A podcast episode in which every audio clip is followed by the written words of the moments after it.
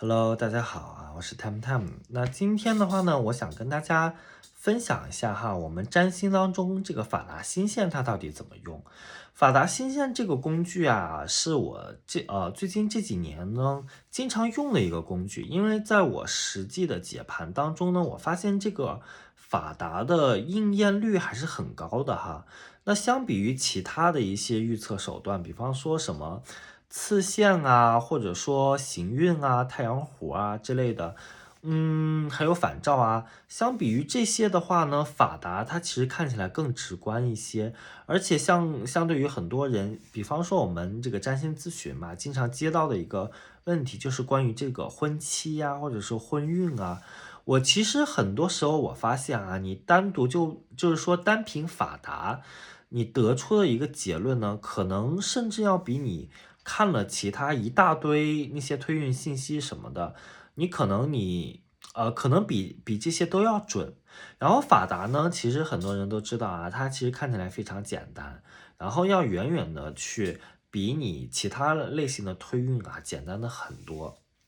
所以我觉得啊，法达其实它是一个非常好的工具。那今天这期节目呢，我其实主要是站在一个占星师的角度呢，我主要是想谈一谈，呃，我在解盘中这个法达我有哪些使用的技巧，然后呢，我对它的一些看法是怎么样的。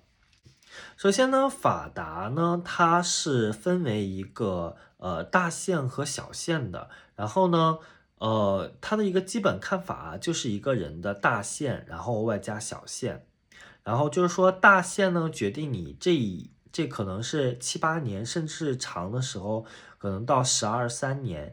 它决定你这么长一个周期内你运势究竟是如何，然后呢，它决定你在这么长一个运势当中啊。你究竟有没有财运啊？有没有婚运啊？等等等等。那在这么一个大背景之下呢，我们啊针对到每一年的具体运势中，我们再去啊就是说进行一个判断。所以说法达的一个基本看法是两者的结合。比方说我们想去看一个人的婚运嘛，那我们究竟怎么看呢？首先我们必须要先去确定啊这个人的。呃，他的一个婚期，他从大运周期，他应该是落在哪一个大运期间？如果说这个大运比其他大运啊更加贴近这个婚姻，那我们就认为说你的婚姻是落在这个大运期间。然后在这个大运期间呢，我们再具体的分析小运，看看哪一个小运呢更能引发这个具体的婚姻。然后最最终呢，我们就下这么样一呃。然后最终呢，我们就下这么样的一个论断。法达的话呢，它本身也是分为一个日升盘和夜升盘。那其中所有日升盘的它的一个法达的一个顺序哈都是相同的。夜升盘呢，所有的人呢，呃，所有人的一个这个呃。盘的顺序也是相同的，所以说我觉得啊，其实从这当中呢，其实我们可以提炼不少的信息，比方说对于日升盘，呃。比方说啊，对于日升盘的人来说呢，所有日升盘，也就是说，所有你在白天出生的人啊，你在二十到三十岁期间呢，你走的都是一个水星大运，然后你在三十一岁，然后一直到四十岁，在在就是你三十到四十岁这个周期之内呢，你基本上啊。呃，走的是一个月亮大运，所以说，如果我们想判断一个人的婚姻的一个情况，判断一个人先天婚姻的一个情况，其实除了本命盘的那些元素，比方说七公主，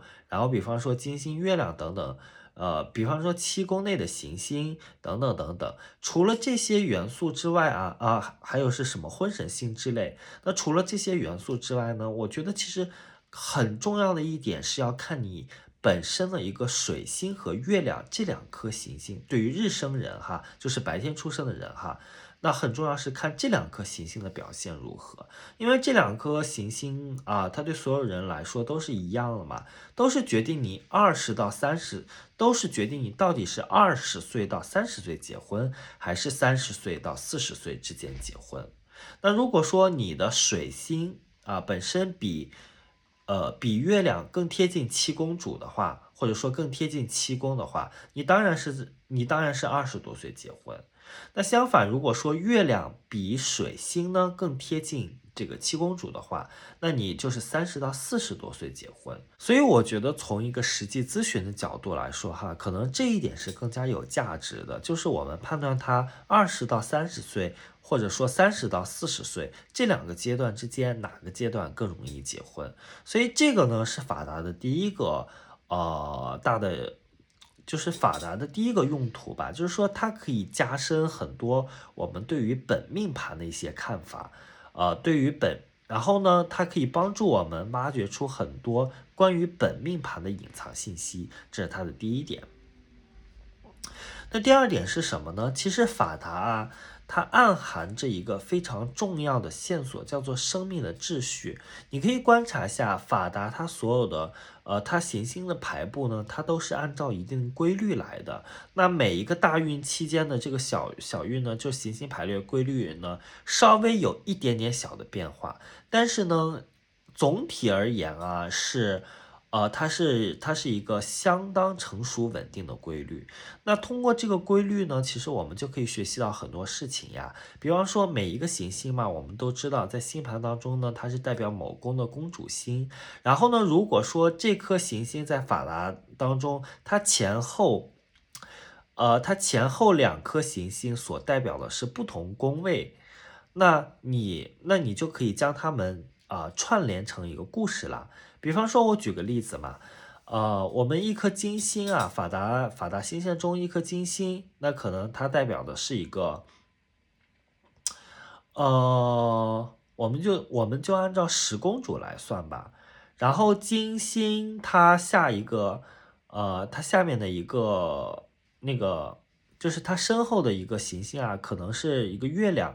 然后这个月亮呢，我们就就把它按照二公主来算吧。那如果是它先是金星，然后是月亮这样一个顺序呢，那么这个人的一个生命顺秩序啊，就是先经过十宫，随后经过二宫。那么呢，十宫我们都知道是代表事业，二宫呢又是代表金钱。所以这个人的他的一个本命盘，它暗含的一个倾向是，他需要先建立事业，随后他才他才能赚到钱。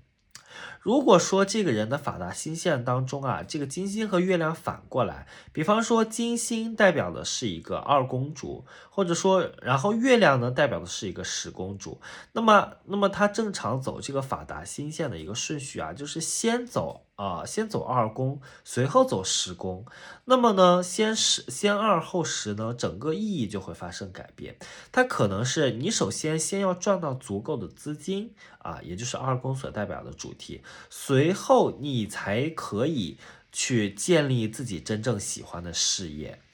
啊，那就是时宫所代表的事物。比方说，有些人嘛，他要做自己的自由职业。那自由职业的话呢，是需要一个前期成本的。然后这个前期成本呢，可能你必须先通过二宫啊，先必须通过找到自我的价值，或者说你先创造一些呃工作的收入，呃这个金钱的来源，随后你的一个事业呢才会有所呃有所飞升。所以说，这个是法达的一个。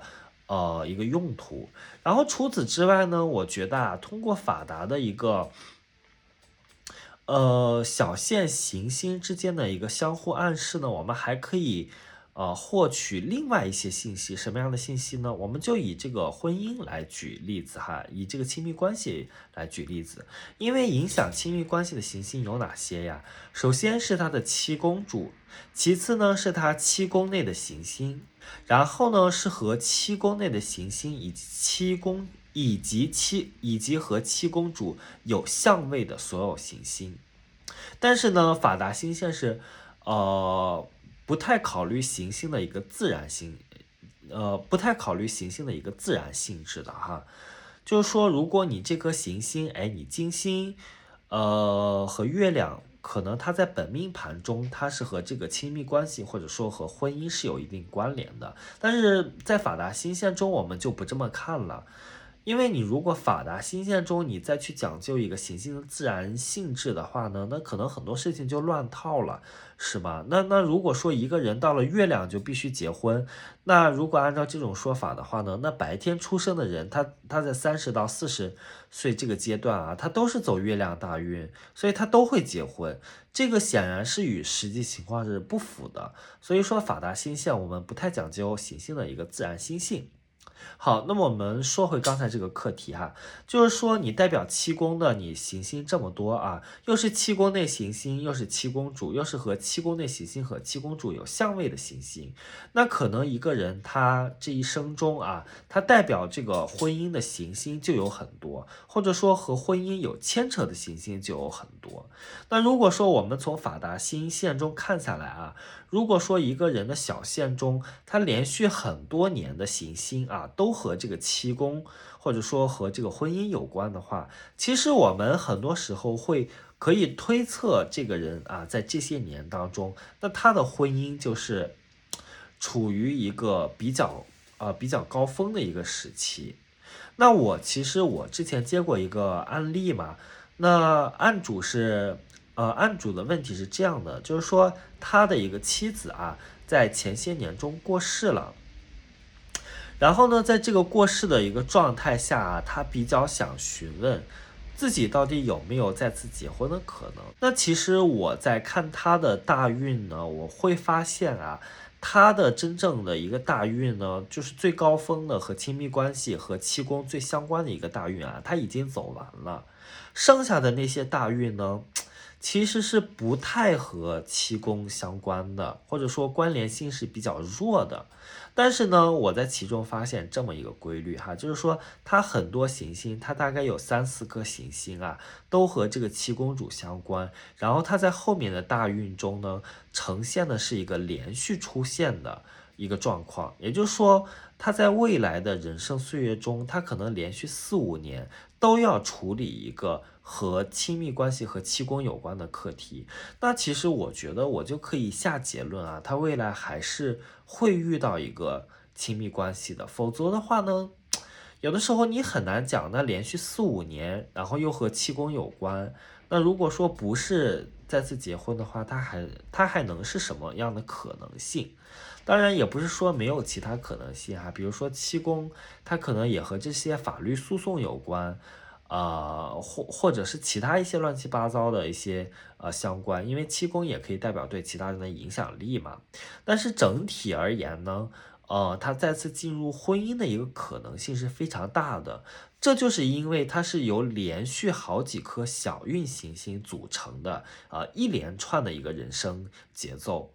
那所以说这个呢，就是我通过一个法达星线啊，我没有参考其他的推运元素，我就做出了一个判断。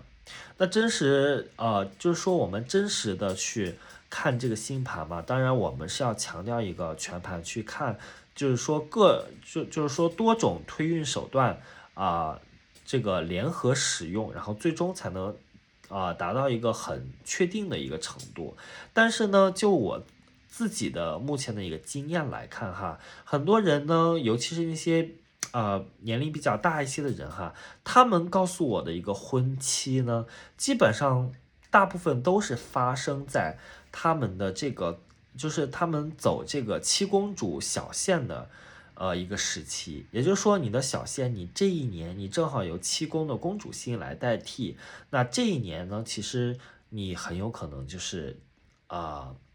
就是说进入一个婚姻的殿堂，所以说法达在这一方面啊，我觉我自认为它还是蛮准的，